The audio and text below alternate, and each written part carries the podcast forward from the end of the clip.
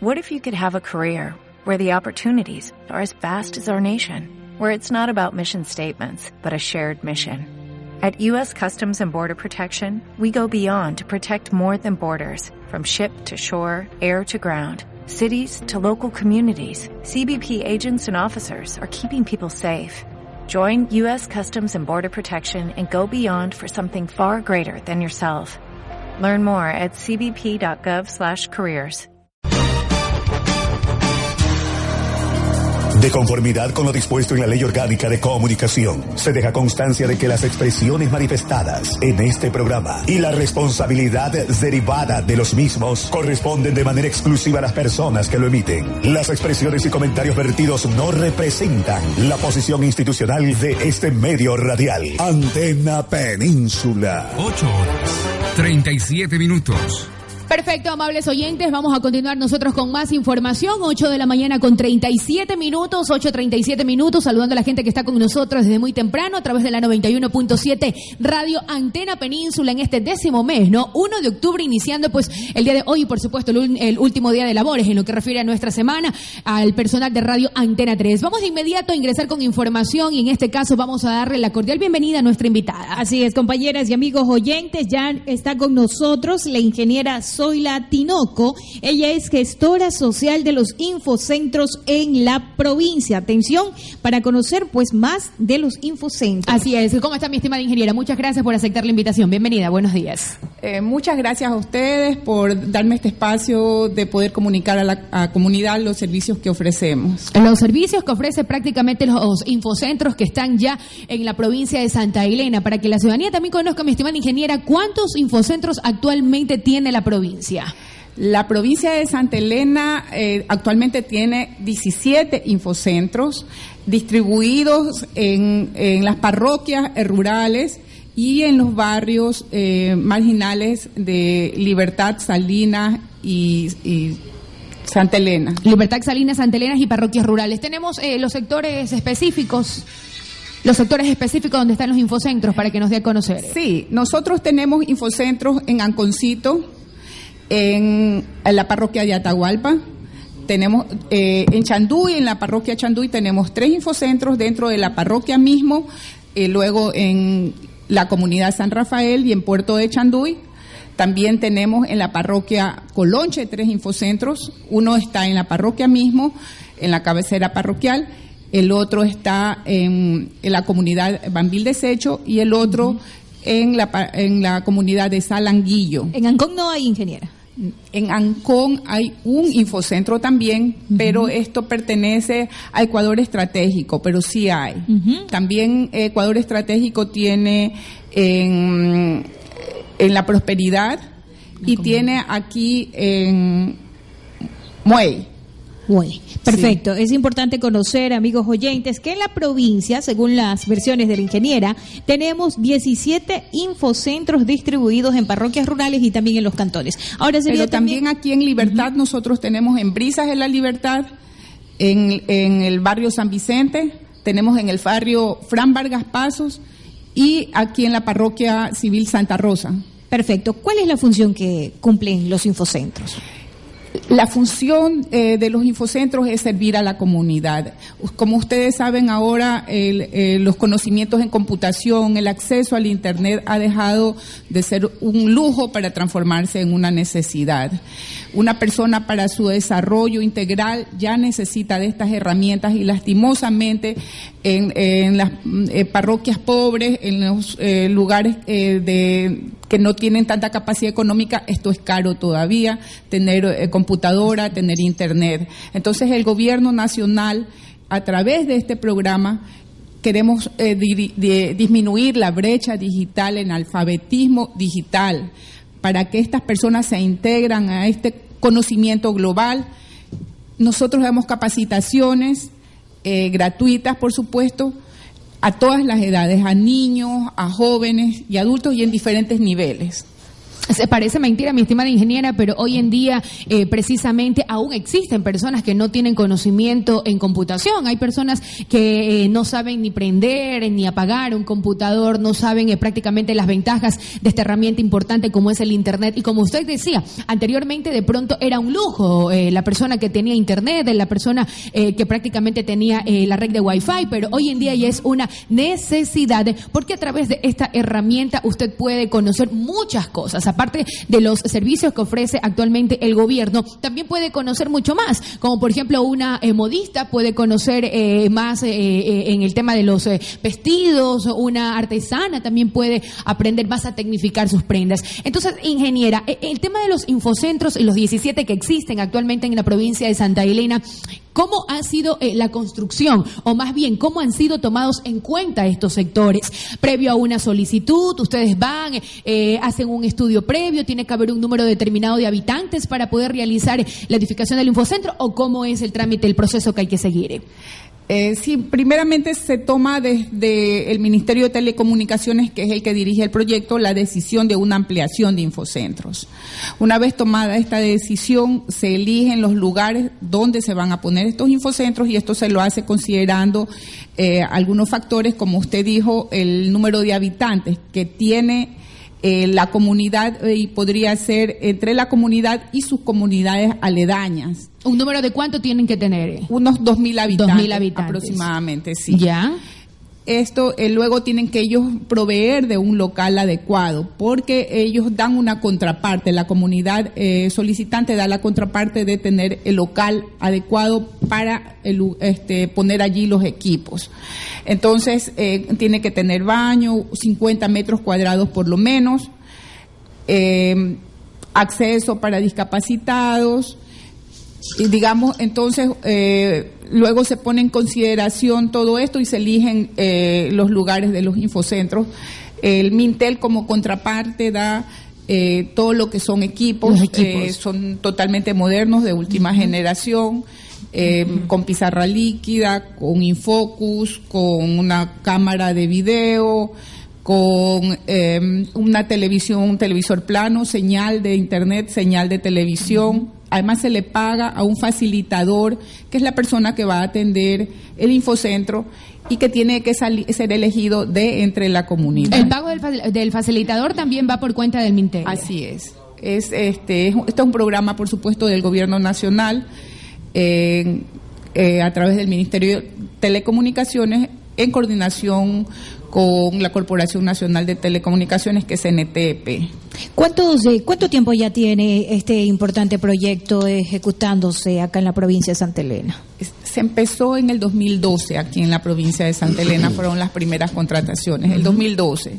En el 2012. Y empezamos con seis parroquias, seis infocentros en las principales parroquias, en las cabeceras parroquiales, y ahora se ha aumentado ya a 11. Eh, yo le tengo una, disculpe que le interrumpa, yo le tengo una interrogante y bienvenida, buenos días. Eh, estuve para una cobertura que se hizo en Anconcito, donde llegó el que hoy en día es el actual vicepresidente de la República, estoy hablando del ingeniero Jorge Glass, en la inauguración del Infocentro de Anconcito. Refiriéndonos al Infocentro de Anconcito, ¿cuántas personas ustedes han podido ayudar hasta el momento a tener acceso al Internet? Porque bien decíamos al inicio, nuestras compañeras decían al inicio, eh, muchas personas no conocen o, eh, cómo maneja o cómo manejar una computadora. Pero ¿cuántas personas estadísticamente ya se ha ayudado desde que se inauguró? si no me equivoco, fueron fue hace ya tres años atrás. Tres años atrás, si es que la mente no me falla. Eh, eh, que se inauguró el Infocentro de Anconcito. Entonces sí nos gustaría saber, para que la ciudadanía sepa, conozca, eh, cuál ha sido en este caso la contraparte, porque el gobierno nacional nos puso la obra, perfecto, todo bonito, pero ¿cuál ha sido esa retribución de la ciudadanía? ¿Se ha interesado o no se ha interesado? ¿Y cuáles son los resultados de esa obra que está en Anconcito? Empezando desde ahí. Mire, en, tanto en Anconcito como en las diferentes parroquias, Anconcito es una parroquia particularmente grande. Eh, em, nosotros, para que tenga una idea, tenemos un mínimo que debemos cumplir, una cuota mínima de capacitaciones mensuales. Son por lo menos 20 capacitaciones mensuales mínimas. Esto, ¿Capacitaciones solamente para? Este, son capacitaciones que pueden ser para niños, para adultos mayores, para jóvenes, este, mire, para adultos normales como en nuestra edad. Es, se trata de llegar a toda la comunidad, se hace socializaciones, se recorre los barrios, se hace este, reuniones con líderes, eh, se perifonea, etcétera. ¿Eso ha pasado en Anconcito? En Anconcito y en todas las parroquias de aquí de Santa Elena. Entonces... Eh, ¿20 eh, por día me dijo? No, no. 20, mensuales. 20 mensuales. Como mínimo, es una cuota que le tenemos que dar al Mintel, además de que también nosotros reportamos un mínimo de visitas mensuales. Ahora no es tan fácil como uno piensa. Eh, las, los, eh, las comunidades, especialmente eh, las personas adultas, tienen una cierta resistencia a la capacitación.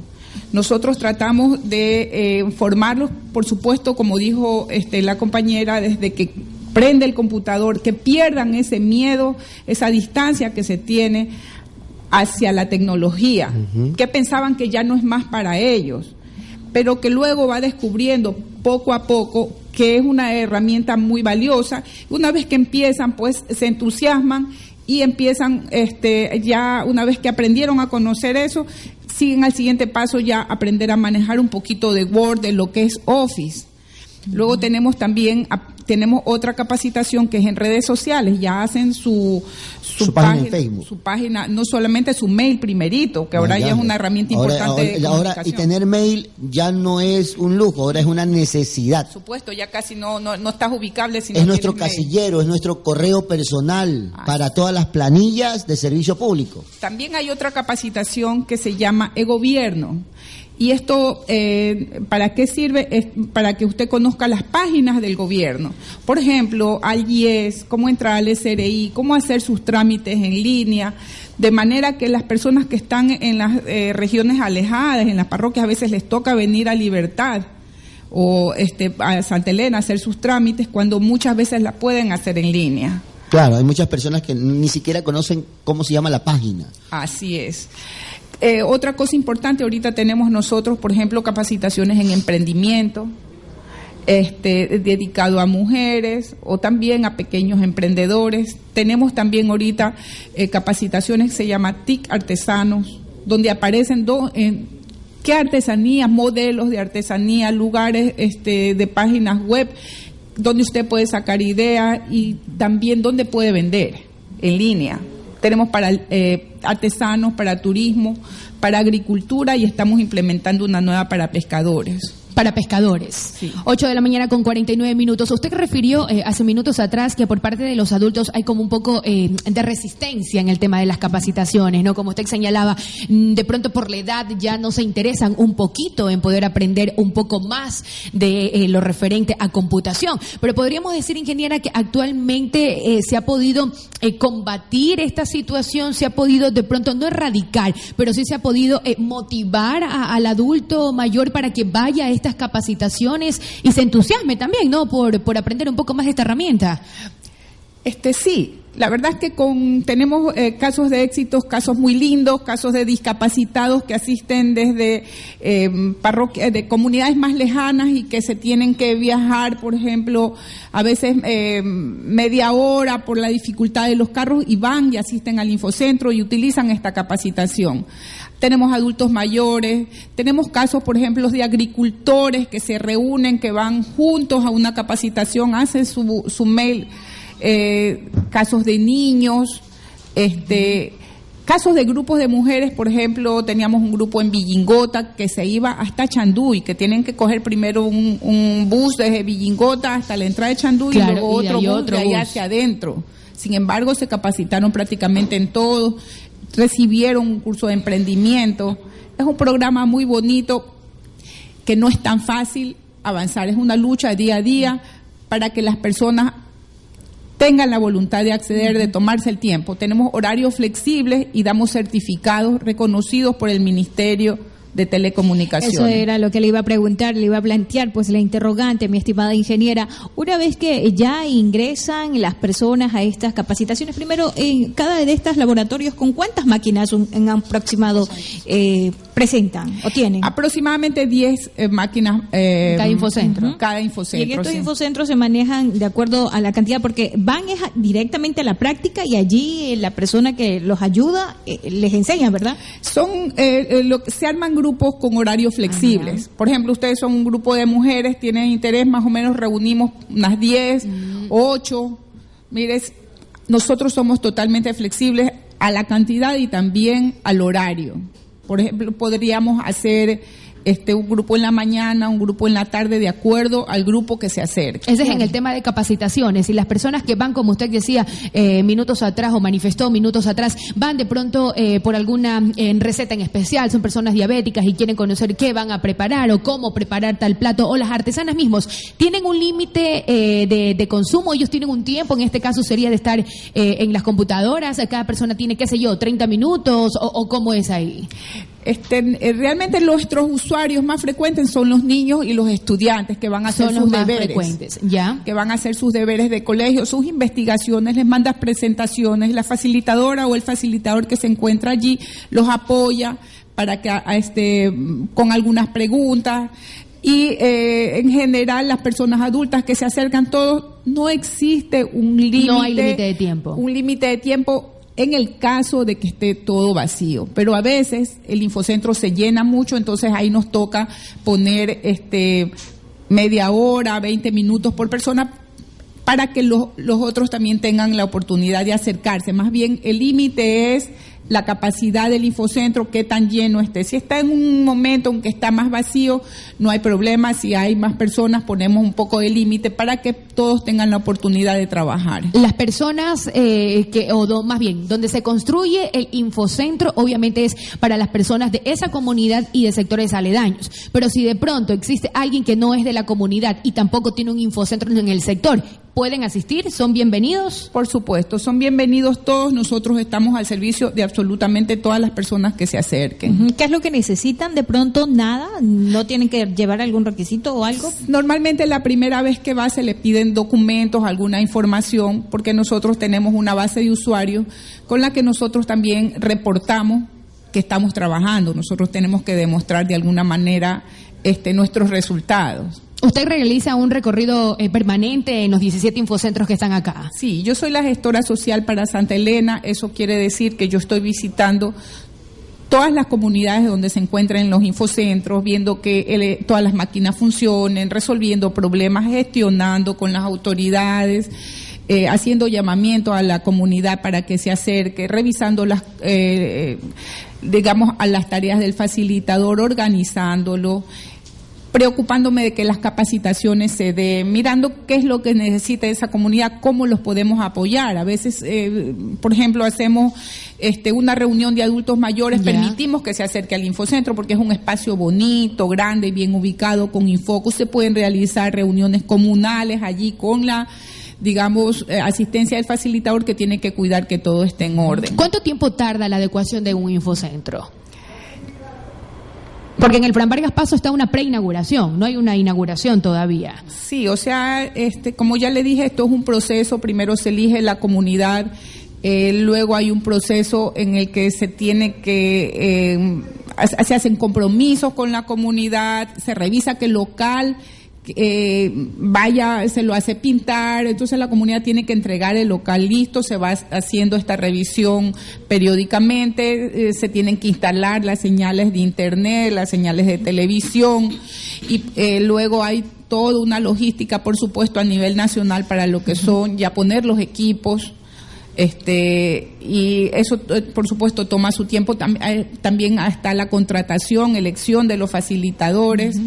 Y luego ahorita que ya estamos terminados, si hay una preinauguración, no es una preinauguración, digamos es una apertura, una apertura. al centro, una vez que está listo, porque la inauguración oficial eh, la determina el Ministerio de Telecomunicaciones para lo que viene un funcionario desde Quito, ya se llama a todas las eh, máximas autoridades, al alcalde, qué sé yo, para ya hacer una inauguración grande eh, ya la, la, inauguración oficial. Ahora, ingeniera, ¿en la provincia de Santa Elena de pronto existe alguna oficina en donde pueda eh, receptar información por parte de algún presidente de algún sector que esté interesado y que considere que este sector necesita también de un infocentro? ¿Hay la posibilidad de que se sumen a estos 17 infocentros que existen en la provincia o aumente? Eh, normalmente el presidente de la República, el economista Rafael Correa, tiene eh, dentro de sus planes este, un aumento, una ampliación nueva de infocentros. Eh, claro que en las circunstancias eh, económicas que vive el país,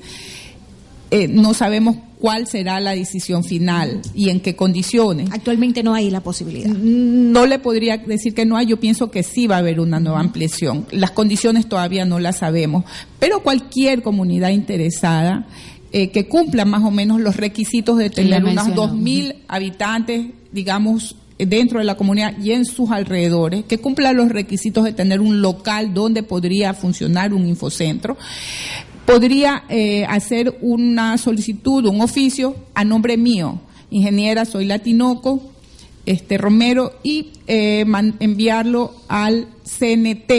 Ya. donde eh, allá tiene que enviar la solicitud sí porque nosotros trabajamos este somos funcionarios del CNT por un acuerdo del ministerio con este con esta corporación. Entonces eh, el, el, oficio lo tiene que dejar en el CNT a nombre mío haciendo esta solicitud yo la hago llegar a su vez a Quito y cuando eh, nosotros tengamos una nueva búsqueda de información tomamos en cuenta todas estas solicitudes. Hasta el momento no han recibido este, solicitudes. Solicitudes tengo, sí. Sí tiene solicitudes. Sí tengo solicitudes. Esto ya le digo, como estamos terminando recién la fase de implementación última, va a pasar un par de meses hasta que haya una nueva decisión de tomar en cuenta nuevos infocentros. Pero de todas maneras ya se tiene una base de solicitudes sobre la que luego se va a trabajar. Perfecto, entonces ahí está la información, amigos oyentes, las personas interesadas o más bien los eh, presidentes de los sectores que cumplan con los requisitos ya mencionados, que uno de estos son el número de habitantes, eh, como mínimo sería 2.000, ingeniera. Sí, o sea, entre, digamos, entre la comunidad mismo y puede ser... De los sectores aledaños. Sí, así es. Perfecto, dos mil eh, habitantes y también tener eh, infraestructura, ¿no? Para poder adecuar los infocentros. Enviar una solicitud dirigida a la ingeniera Zoila Tinoco Romero, que es gestora social de los infocentros en la provincia de Santa Elena, dejarla en la Corporación Nacional de Telecomunicaciones y a su vez, pues, tendrán una respuesta. Mientras va, ingeniera, ya para poder finalizar la entrevista, hagamos la cordial invitación a la comunidad para que asista a las capacitaciones, para que también se interese, porque no es, como bien dice el compañero, tener la infraestructura, estar todo bonito y ya no pasa nada. O sea, la gente también tiene que asistir porque asumo que si envía una solicitud es precisamente porque necesitan que estos eh, beneficios que hoy en día brinda el Mintel, el Ministerio de Telecomunicaciones, estén en su sector. Entonces, hagamos la cordial invitación para que la gente acuda a los infocentros ya establecidos o ya colocados en la provincia. Em, con mucha alegría hago un llamado eh, fraterno, a toda la comunidad eh, de la provincia de Santa Elena a asistir a, los eh, infocentros comunitarios, eh, aprovechar de estas instalaciones, hacer uso de este maravilloso de esta maravillosa posibilidad que tenemos de acceder a la información, de capacitar a nuestros niños. Ustedes saben que ahora una capacitación es cara. Aquí la damos gratuita y no solamente gratuita, les damos un eh, certificado evaluado por el Ministerio de Telecomunicaciones que les va a seguir en su futuro. Y para las personas adultas que por favor no tengan miedo, acérquense porque ustedes podrán aprender cosas maravillosas con solamente este un poco de voluntad, un poco de esfuerzo. Que van a servir para los trámites. Por supuesto. Y más que todo que tendrán el certificado del Mintel en cada una de las capacitaciones. Perfecto, mi estimada ingeniera, queremos agradecer su presencia y esperamos también tenerla en una próxima oportunidad. Muchas gracias.